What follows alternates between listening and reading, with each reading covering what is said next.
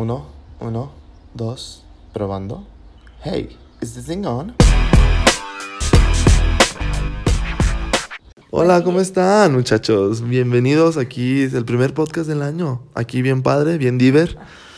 Y este mes, como es el mes de la salud, ¿sí o no? ¿Es el mes de la salud? Claro. Ahí está. Es el mes de la salud, pura nutróloga. Si no, nosotros hacemos el mes de la Ah, salud. sí, sí lo hacemos, sí, exacto. Oigan, antes de que nada, este, pues agradecido porque él ya superó más de los 100 seguidores, los suscriptores en Spotify. Los amo, gente, aunque yo no los conozca. Ya tienen mi corazón aquí en ustedes. Este, y la otra es que el día de hoy estoy con una guapérrima, nutrióloga, sensual, mami, Sensual. futura eh, wife. Ah, sí te vas a casar, ¿verdad? Aquí ya echando el chisme. Bueno, X. Preséntate, Adelita, ¿cómo has estado?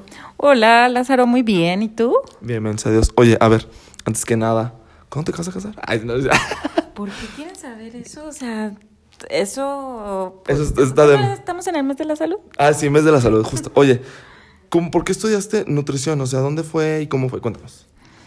A ver, vamos a remontarnos. Realmente nutrición lo estudié. A mí me dio un clic muy cañón cuando quise estudiar nutrición porque la realidad es que como a todo mundo, o creo que a la mayoría del mundo les pasa, están como un poco eh, confundidos en qué es lo que van a hacer. La realidad es que yo no sabía exactamente qué estudiar. Tuve casi como una pequeña crisis y alguien se me acercó y me dijo, oye, ¿no te gustaría estudiar nutrición? La verdad es que yo nunca había sabido del tema precisamente como era algo que no había escuchado, cuando me lo dijeron dije, ay, pues bueno, voy a investigar, investigué y automáticamente hice clic. Y creo que desde ese momento ya no se me fue de la cabeza la idea de que quería estudiar nutrición. Antes no lo sabía, en el momento me dijeron, lo investigué, hice clic y dije, esto es, esto es lo que quiero. La verdad es que también era una carrera súper joven para cuando yo la empecé a estudiar.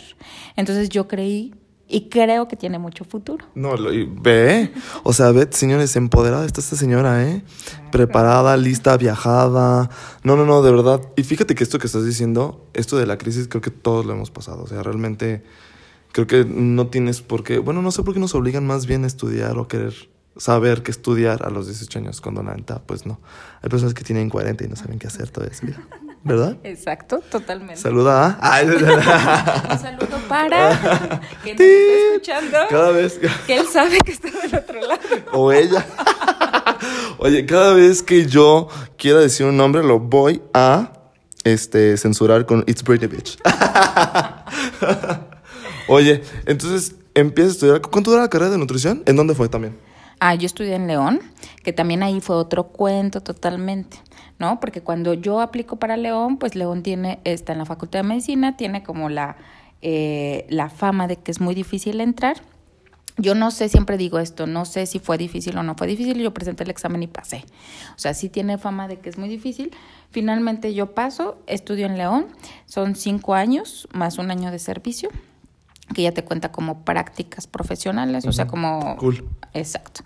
Eh, y bueno, pues fueron cinco años y después hice mi servicio en hospital, o sea, mi carrera es totalmente clínica, el enfoque es clínico.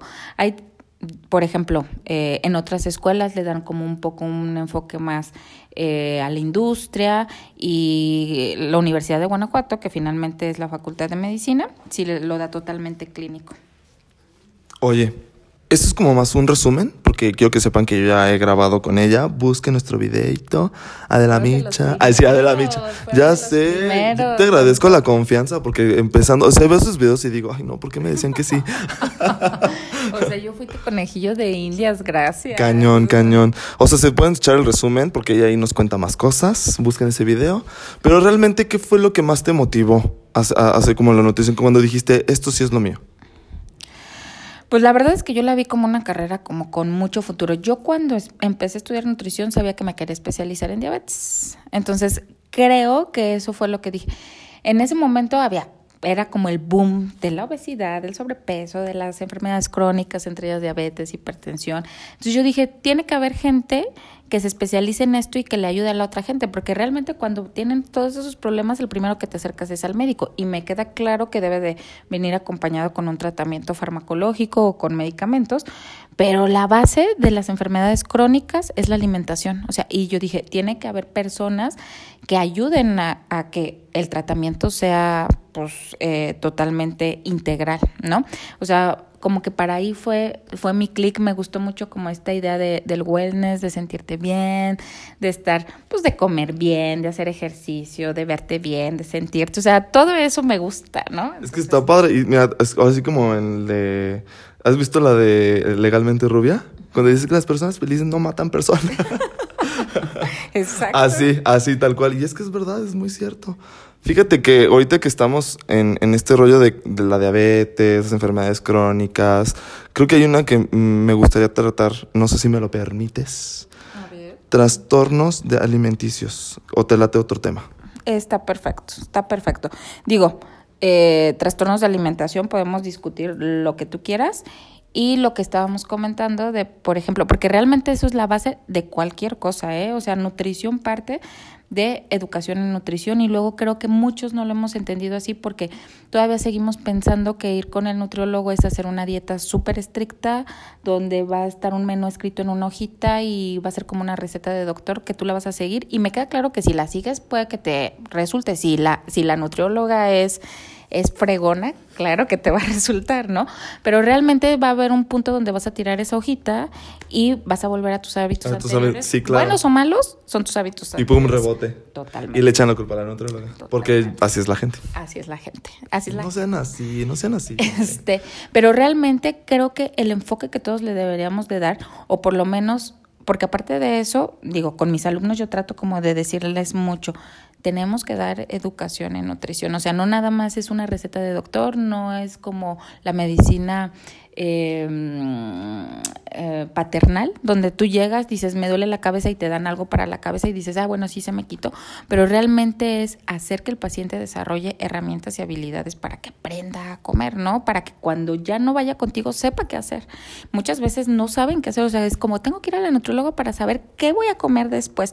O sea, que no se supone que te estamos preparando para que tú mismo tomes esas decisiones y estés donde estés, si estás en el buffet, te fuiste a la playa, este, estás con en la casa de la suegra, con el novio, etcétera, o sea, que tú sepas qué vas a comer en función de lo que necesitas y obviamente de lo que necesitas es lo que la nutrióloga te va a calcular, ¿no? O sea, eso nadie te lo va a decir, ¿no? Sí, claro, o sea, yo ahorita como lo veo, para, o sea, como para aterrizarlo también yo y ponerlo como más en, en palabras de un simple mortal como uno, es, quiero pensar, tú me corriges si estoy bien, o sea, quiero pensar que si quiero estar, mm, pues, sano, pero no sé qué va a haber en casa justamente, como dices, de la tía, de la suegra, de la abuelita, yo ya sé que voy a agarrar, que no, cuántas porciones y que sí voy a poder comer. Exacto, totalmente. Así lo deberíamos de concebir, es decir, no es como, ay, mañana voy a comer el pollo con el arroz y con la lechuga. Y si no hay pollo, arroz y lechuga, ya Pues se el pozole. punto. Es que sí, es que sí, es que si hay pozole, ¿cuánto te vas a comer de pozole? De acuerdo a lo que tú necesitas. O sea, lo que tú necesitas es bien diferente a lo que yo necesito o a lo que el vecino necesita. Los tres podemos comer pozole, pero son cantidades diferentes. Ay, gracias que no eres esas nutriólogas que te prohíben el pozole, güey. Bendiciones. ¿Pueden ir con ella, chavos, ya? Ay, Oye, cuando a mí me dicen así de, es que me eché un pozole y me empiezan a hacer así toda la letanía, le digo, lo que menos, o sea, lo que menos me preocupa es el pozole que te echaste. O sea, eso es lo que menos me preocupa, porque claro que te lo puedes echar, siempre y cuando sean las cantidades que debe de ser. si no te echaste eso- cinco, pues óyeme. no, y, y para eso mi chamba o mi trabajo es calcularte tus porciones o tus requerimientos, ¿no? O sea, tus requerimientos te pueden dar para un plato enorme de pozole, pero también te pueden dar para un tazoncito, o sea, pues ahí ya depende, ¿no? Si eres petit y chiquito, pues te va a alcanzar para un tazoncito, si eres enorme, pues básicamente te puedes echar el plato completo, los dos platos, o sea, hay que saber que sí podemos comer de todo, pero ¿cuánto tenemos que comer? Oye, ¿por qué están satanizando tanto el azúcar? Pues es que fíjate que en un principio, bueno, no en un principio, ya hace algunos añitos estaban satanizando mucho el azúcar y la industria de- del azúcar empezó a decir, no, es que nosotros no somos los culpables, son los de las grasas. Entonces así están como unos contra Se otros. echan la bolita, Exacto, culeramente. pues sí. Totalmente. Pero la verdad es que sí tiene un poco de razón. O sea, no es que sea cosa Culpa del total de diablo. Sí, no es que sea cosa del diablo. Pero sí. Lo que pasa es que el azúcar es adictiva, o sea, se ha visto que a nivel este neuronal toca los mismos receptores o ex- excita a las neuronas de la misma forma como las, las drogas, la cocaína, ¿no? Este totalmente. Ya había escuchado algo así de que te disparaba ciertas cosas y a la media hora se te bajaba y eso hacía que como que quieres más, pero... Exacto. O sea, es como una droga, totalmente, bioquímicamente actúa como una droga. Entonces, evidentemente estimula muchos, em, como muchos receptores de, de, que nos estimulan placer. Entonces, evidentemente tú sientes placer y quieres más, y quieres más. O sea, es adictiva. Es como el tema de un alcohólico. Cuando un alcohólico quiere dejar de tomar, ¿qué hace? O sea, si te dicen, ¿qué hago para dejar de tomar? Digo, eso es un tema mucho más complicado, con muchísimas más temas. exacto, ¿no? Pero si tú dices, quiero dejar de tomar, pues te van a decir, pues deja de tomar, ¿no? Claro que va a venir la abstinencia, el mal humor, la irritabilidad, pero no vas a dejar de tomar si de verdad no deja, o sea, si de un día para otro dices, ya no va a tomar, ¿no? Lo mismo pasa con el azúcar. A mí cuando me dicen, bueno, ¿y qué hago para dejar el azúcar? Es que se va a escuchar como como, a ver, ¿es en serio lo que me estás diciendo? O sea, no, no me suena como una alternativa, pero es deja de tomar azúcar. O sea, me queda claro que vas a tener la abstinencia, que vas a estar de mal humor, que lo vas a querer durante una semana, que sientes que no vas a poder vivir sin eso, pero eso es, es eh, terminar el círculo vicioso, porque si no, siempre vas a estar en ese círculo. Oye, qué fuerte.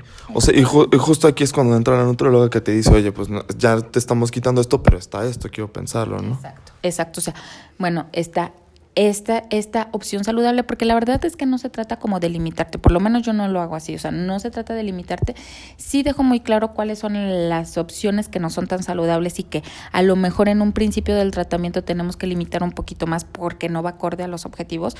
Yo siempre les digo, no hay un alimento malo, simple y sencillamente como que ubica cuáles son tus objetivos y si eso te lleva a tus objetivos, va, pero si sabes que no te va a llevar a tus objetivos, pues no es que se prohíba, pero creo que ahorita no nos funciona, ¿no? Ok, está súper porque justo, o sea, imagínate, como dices, oye, quiero estar súper mamado. Pues para que voy a las hamburguesas, o sea, me explico, o no sé, o tú, tú, tú, dime si estoy bien. Totalmente, y tampoco es que la hamburguesa sea mala, o sea, es que de verdad no, pero simplemente para el objetivo que tú quieras, pues no te va a ayudar, o tú dime si te ayudaría o no te ayudaría, ¿no? O sea, como que también usas, usar la lógica, ¿no? Porque, o sea, como que dices X, o sea, porque por ejemplo, uno que es muy flaco y, y le entra de todo, pero la neta es que yo digo, pues X, ¿no? Al rato voy a correr, o al rato, o sea, o no funciona así, pero pues no es como que mi mi tema quiere ser alguien muy fit o que yo tienda a ser fat. Hashtag fit, no fata. Fíjate que cuando estás en tu peso normal, yo siempre les digo, a ver, si tú tuvieras un peso normal, como, ¿por qué no te vas a echar la hamburguesa? ¿Por qué no te vas a ir a los tacos? Siempre hay que manejar frecuencias. O sea, si quieres estar saludable, porque a lo mejor puedes estar muy delgado y, y creo que las personas que somos delgadas pecamos un poquito porque comemos de más pensando que no va a pasar nada. Y tú, hashtag, eso soy yo. Exacto.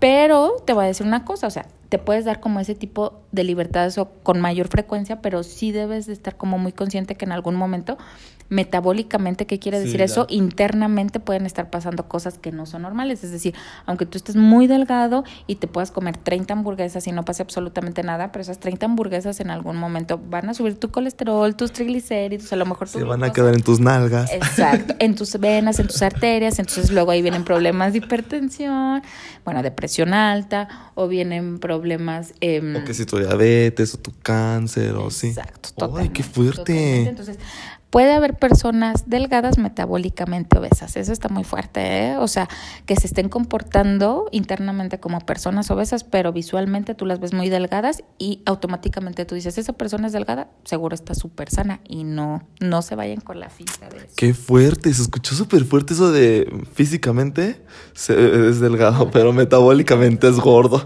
Ay, mira. Obeso, obeso. Perdón, sí, sí, sí, justo. Ay, no. Y ahorita que estamos en la edad de lo, lo políticamente incorrecto. Perdón, gente. Refiero mi palabra de gordito o gordita a obeso, clínicamente. Clínicamente.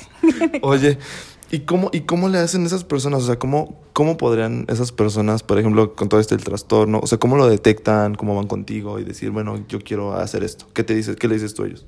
Ok, pues básicamente la mayoría de las personas que yo veo en el consultorio sí bien, fíjate, es, es como, como 50% vienen ya como totalmente eh, referidas por el médico, que eso no está tan padre porque quiere decir que no previenen, sino están ahí para corregir, ¿no? O sea que, digo, finalmente... Sorry que te interrumpa, pero justamente cuando grabé con Anja, ella que es psicóloga y, y ella trata mucho la cultura de la prevención, pues es que no, no lo tenemos en ningún lado.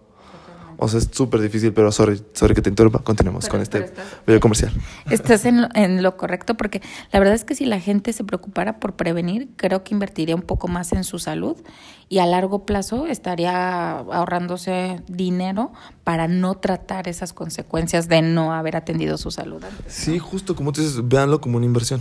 O sea, véalo como una inversión que te va a salir por tu cara, pero más adelante te vas a ahorrar un chorro de cosas.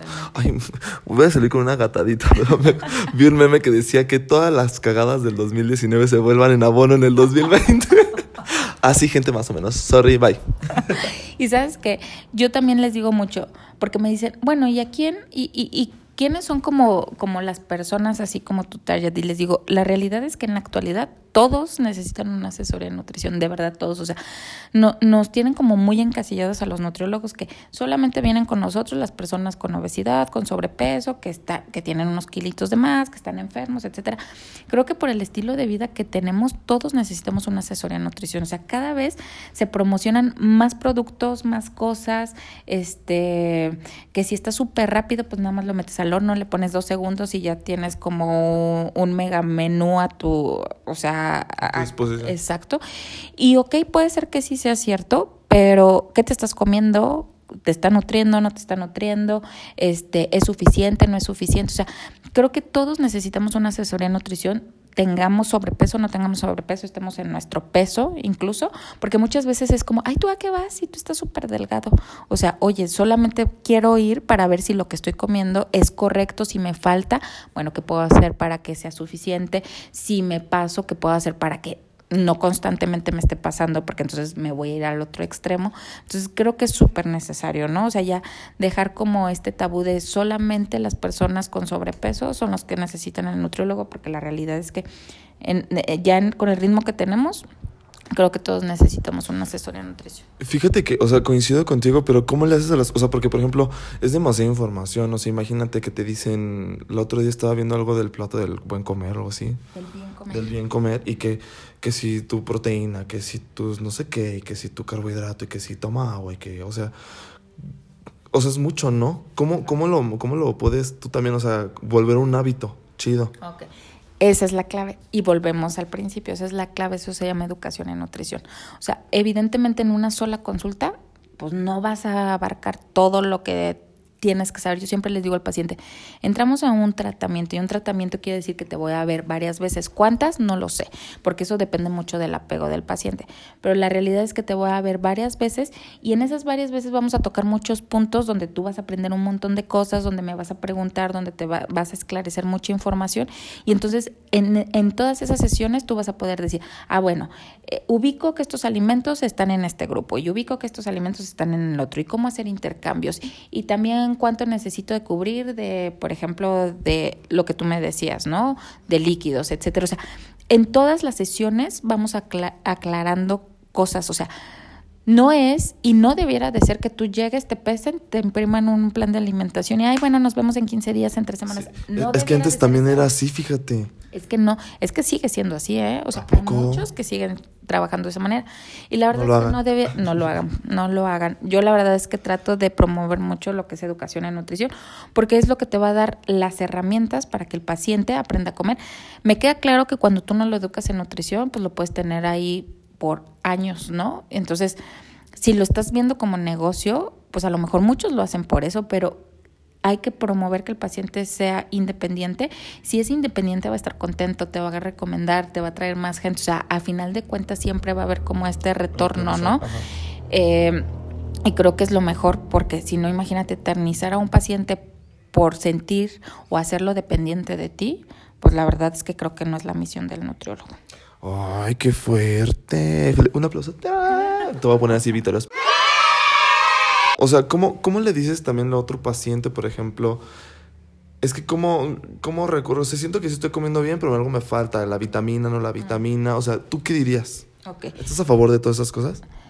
Mira, eso es con una previa evaluación. Por ejemplo, vamos a hablar un poco de las proteínas, que es un tema muy controversial, ¿no? Todo el mundo cuando entra al gimnasio es como, ay, ya me dijeron que me tengo que tomar tal proteína y el coach y no sé qué. Para Ay, que empezar, sí, a base de leche, que no sé qué. Sí, sí, sí. para empezar, ¿estás de acuerdo? O sea, la verdad es que yo siempre digo al César lo que es del César, ¿no? Incluso yo tengo que saber de medicamentos, pero mi especialidad no es, no es prescribir medicamentos, eso se lo dejo al médico totalmente. Sin embargo, tengo que saberlo y no porque lo sepa lo voy a dar. Siempre a mis pacientes les digo, ¿sabes qué? Si tú tienes que ir con el endocrinólogo, con el internista, con el pediatra, bueno, que él te diga qué es lo que vas a tomar, cuáles son las dosis. Lo mismo pasa con los coach, pero ellos se creen nutriólogos, ¿no? Entonces, para empezar, sí, ojo, si un coach, aunque, o sea, si por experiencia propia te está, te está, este, sugiriendo algo, pues yo la verdad es que diría, bueno, pregúntate dos, tres veces en función a qué te lo está sugiriendo, ¿no? Porque la verdad es que nosotros estudiamos una carrera de varios años, después nos seguimos preparando como tenemos los conocimientos para justificar si se necesita o no se necesita. Lo de la proteína. Yo no estoy ni a favor ni en contra, creo que la proteína en ciertos casos es necesaria siempre y cuando no se cubre. Es decir, si con los alimentos que tú te estás comiendo, tú necesitas, vamos a suponer, 100 gramos de proteína y con los alimentos no estás cubriendo los 100 gramos de proteína, pues evidentemente te vamos a suplementar proteína para que llegues a los 100 gramos. Pero si estoy viendo que tú con la, alimentación estás cumpliendo los 100 gramos, como por qué te voy a dar proteína, la verdad es que sería un gasto innecesario hago que tu riñón trabaje más porque el riñón metaboliza la proteína y entonces si lo estoy haciendo que trabaje más, también lo estoy sobrecargando. Y si eso es de manera frecuente, pues va a llegar a un punto donde el riñón se va a quejar y va a decir, bueno. Se va a descomponer. Totalmente, ¿no? Oye, qué fuerte. Y, tiene como que lo, lo escucho muy lógico, ¿eh? Totalmente. Hay personas físico-culturistas que tú las ves y se ven súper bien, digo, muy musculosos y que evidentemente van a trabajar al gimnasio. Muy musculocas. Pero les haces una, una bioquímica sanguínea, un estudio de sangre y todos los parámetros renales los tienen... Verde, altísimos. Pues totalmente alterados, ¿no? Eh, entonces quiere decir que durante mucho tiempo, pues ellos estuvieron súper esforzando a su, a su riñón, que ahorita pues evidentemente ya está alterado, ¿no? Sin embargo, cuando necesitas la proteína no pasa esto, o sea, tú la necesitas porque tienes que cubrir tu requerimiento total y no pasa absolutamente nada, ¿no? Cuando la proteína la empiezas a consumir después de que tú cubres tu requerimiento, así como la consumes, la desechas. Entonces realmente es un gasto innecesario porque estás gastando dinero. Eh, me queda claro que los coach o los entrenadores, pues muchos de ellos pues es su negocio, ¿no? Ellos compran proteínas y ellos las venden, ¿no? Entonces, ¿quién va a vender pan frío, no? Si yo estoy comprando algo, pues yo te lo súper recomiendo, pero también ahí, precisamente, pues hay que ver que pues un poco de criterio, que no tienen los conocimientos necesarios. Entonces siempre acérquense a un especialista. Fíjate que ya van varias nutriólogas que me dicen lo mismo. Tengo una amiga que también voy a entrevistar, Claudia Reynoso, y ella siempre, siempre dice, es que los del gimnasio, el coach, ¿qué se creen? O sea, ¿dónde estudiaron? ¿Quién les da toda esa información que luego está toda mal? Ah, eso es el gimnasio. Pues lástima. Pero, pero hay gente que, que recurre a ellas. O sea, digo, si finalmente ellos están dando como sus opiniones porque alguien se las está pidiendo, ¿no? Bueno, sí, que, que la información y que se difunda, que evidentemente, pues, pues, pues no, no, o sea, ellos lo hacen de manera muy empírica, es lo que a ellos les funciona y no lo que a la gente le funciona muchas veces no es lo sano, ¿no? Y está como peligrosón. Hoy, ahorita que dices peligrosón también, todos estos estilos de alimentación, que si vegetariano, que si vegano, que, o sea, ¿qué onda con todos esos? ¿Tú estás a favor, en contra qué? Oye, eso está bien interesante. Eso no, ya sé, ya está largo, ¿verdad? Es que sí. ¿Sabes qué? Y, empezamos con los trastornos de alimentación y ya lo no, dejamos y, ahorita vamos a ver si... Es que, ¿sabes qué? Está padre, porque contigo justamente creo que eres una chica muy preparada, una super nutrióloga, y la verdad es que te prestas como para hablar de todos esos temas, porque justamente ya había platicado esto con antes. Pero, o sea, como todos estos estilos de comida, están chidos, está chido, no, está, no aplican, se aplican, depende de las personas como siempre. Es que eh, eh, tienes, tienes que fijarte en varios puntos. Por ejemplo, los veganos, entonces, eh, los vegetarianos pueden comer todavía productos, no sé, eh, pescados y huevo y leche, por ejemplo, ¿no? Y los veganos sí, nada de origen animal, incluso ni la miel, porque la miel pues es producida por las abejas, es un Lol. de... Está tan rica la miel. Entonces, ¿qué pasa ahí? Yo creo que cuando tú quieres, yo, yo no soy muy fan, porque la realidad es que no sé si yo podría con un, con un plan de alimentación donde me quitaran la proteína a base de la carne, Pero la verdad es que cuando me llegan pacientes y me dicen, ¿sabes que yo soy vegetariano? Pues evidentemente no me estoy peleando con ellos para, hacer, para convencerlos de lo contrario, sino que, ok, creo que lo más prudente es que si ya vas a tomar una decisión de esta manera, pues es que lleves un plan de alimentación bien, bien monitoreado. Exacto. ¿Por qué? Porque sí es una realidad que los vegetarianos y los veganos tienen ciertas deficiencias de vitaminas, porque esas vitaminas solamente se encuentran en las fuentes animales, por ejemplo, las del complejo B, ¿no? La B12, la, la B6. Entonces, sobre todo la B12 eso es, los vegetarianos se tienen que suplementar con esas vitaminas. Tú me decías en un principio, ¿estás de acuerdo de la suplementación o no de la Aquí sí estás de acuerdo. En este caso sí es necesario. En otros casos, e, en teoría cuando tú comes dentro de un plan de alimentación cubriendo tus necesidades, no necesitas suplementación de vitaminas y minerales porque ya te lo está dando tu, tu alimentación, ¿no?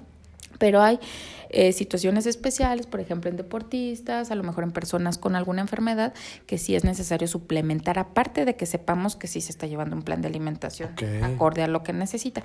Pero en este tipo de, de, planes de alimentación alternativos, vamos a llamarlos así, sí es necesario la suplementación. ¿no? Y quien no lo esté suplementando, pues evidentemente va a tener una alteración que se va a, evidenciar de manera clínica. O sea, en algún momento tú vas a decir, bueno, ¿por qué se ve de esta manera o por qué... Porque eh, algo le falta. Amor, dice. No, una vitamina, perdón. una vitamina, una vitamina y ahí por ahí. Creo que sí es bien importante estar monitoreando. Y luego, ¿sabes qué es otra cosa? Me pasa mucho que con las personas vegetarianas, como se quitan la proteína o los alimentos de origen animal, entonces empiezan a comer muchos cereales. Por ejemplo, tortilla, arroz, quinoa, este, pasta. Y entonces como que dicen, bueno, pues ya dejé todo lo animal, me voy a, voy a comer o frijoles, este, todo este tipo de, de, alimentos, ¿no? Vegetales. Entonces, ellos piensan que como son vegetales, evidentemente sí son saludables, pero piensan que es como... Lo mejor, la mejor opción. Sí, y, y como sin, sin parar, como ya no estoy comiendo carne, pues voy a comer de todo lo demás y no sé ni cuánto pues entonces se tienden a subir de peso porque están comiendo muchos más hidratos de carbono de los que necesitan. Tras, qué fuerte. Entonces sí tiene que estar supervisado uno, para que no te falte ninguna vitamina ni mineral y estés bien nutrimentado. Y dos, pues para que no te vayas para arriba, ¿no? Porque por lo regular la mayoría sube de peso. Hay algunas personas que sí bajan, pero la realidad es que todos tienden a suplementar la falta de, de, mm, de la proteína animal con los cereales o los carbohidratos. Oye, qué fuerte y todo el mundo podría pensar que no, los que son vegetarianos o veganos son flacos. qué fuerte, mira. Oye, pues dinos dónde están o sea, tus redes sociales para irte preguntando más cosas y que la gente ahí si tiene dudas que te diga qué onda. Pues mira, en Facebook estoy como Adela Melesio Nutrióloga y en Instagram estoy como LN Adela Melesio. Ay, qué fresa. De todos modos, se las voy a poner en el link. Muchachos, pues muchísimas gracias por escucharnos. Este, esto va a quedar en continuada porque sí está súper bueno. Y queda pendiente de lo de los trastornos. Pues mira, vuelves. vuelves, vuelves, yo lo mira, porque este es mi podcast, yo puedo hacer con el que quiera. Entonces, mira, oye, pero sí, sí estaría interesante que, que regresaras, Adelita. La neta es que creo que aquí en México nos hace falta un poquito más. Aparte, creo que ya somos otra vez el número uno en obesidad, ¿no? Totalmente, sí. Somos eh, el número dos en obesidad eh, en adultos y el número uno en obesidad infantil. O sea, imagínate. De que vamos a tener adultos obesos. O sea, somos un país de obesos. Siete de cada diez personas en México tienen obesidad o sobrepeso. O sea, ¿qué quiere decir? Tú vueltas a ver diez personas y siete están por arriba. Ay, perdón, obesas. Entonces, somos un país pues de personas. Uy, no, chavos, pues híjole. Creo que luego lo del peso es lo de menos, sino es todas las alteraciones que vienen asociadas al peso. O sea, que quiere decir que también vamos a ser un país pues con muy enfermito. Exacto, de enfermedad. Como mucha, ¿cómo se llama esta? de la presión y triglicéridos elevados. Exacto. Oye, Adelita, pues muchísimas gracias, chavos, neta. Gracias por escucharnos, espero que les guste, compártanlo, síganme en mis redes sociales también, estoy como Mario Laza en todas, menos en YouTube, estoy como Charla Joven. Y pues nada, coméntenos, coméntenle a Adelita, síganla, ella también sube cosas bien importantes, es chica fit, es guapa aparte. Se les va a deleitar la pupila, muchachos, ya saben. Ay, muchas gracias. Me encanta que, siempre vengas, que me propongas, este, pues para platicar, porque la verdad es que lo hace súper ameno, me encanta. Mira, se me pasa de volada. Ya sé, ni sé Oigan, por cierto, este, antes de que se olvide, nuestro, patrocinador, Maja Balls, están ya ahora en la Alameda, en la calle de Arroyo Che. Vayan, están súper riquísimos, los van a encontrar luego. Luego es una opción muy, muy, muy saludable de comida. Son sus famosísimos pokés, que están deliciosos. Vamos mañana. Vamos. O sea, si escuchan esto hoy, lunes, pues mañana martes. Si lo escuchaste el martes, hoy. Y si lo escuchaste este día, pues mira, antier, ayer, otros meses anteriores. Eh, El día siguiente. Ajá. Adela, muchísimas gracias. Mándale la vende a todos mis radioescuchas. Ay, ya. Ay, que les vaya súper bien. A mí me encantó estar contigo y digo, espero que hayan, se hayan llevado algo nuevo y que digan, ah, mira, no lo sabía, o por lo menos como que me echó a andar el hilito y creo que eso es interesante y pues vamos. Está súper, sí, la neta es que sí está bien interesante, sí, es tema bastante denso, largo y extendido. Ya saben, muchachos, síganla, mándenle sus preguntitas y a mí también, por si tienen alguna duda, ya ahí referenciarlos. Ahí estamos. ahí estamos. Adiós, chavas, chavos. Nos vemos. Bye bye. Bye.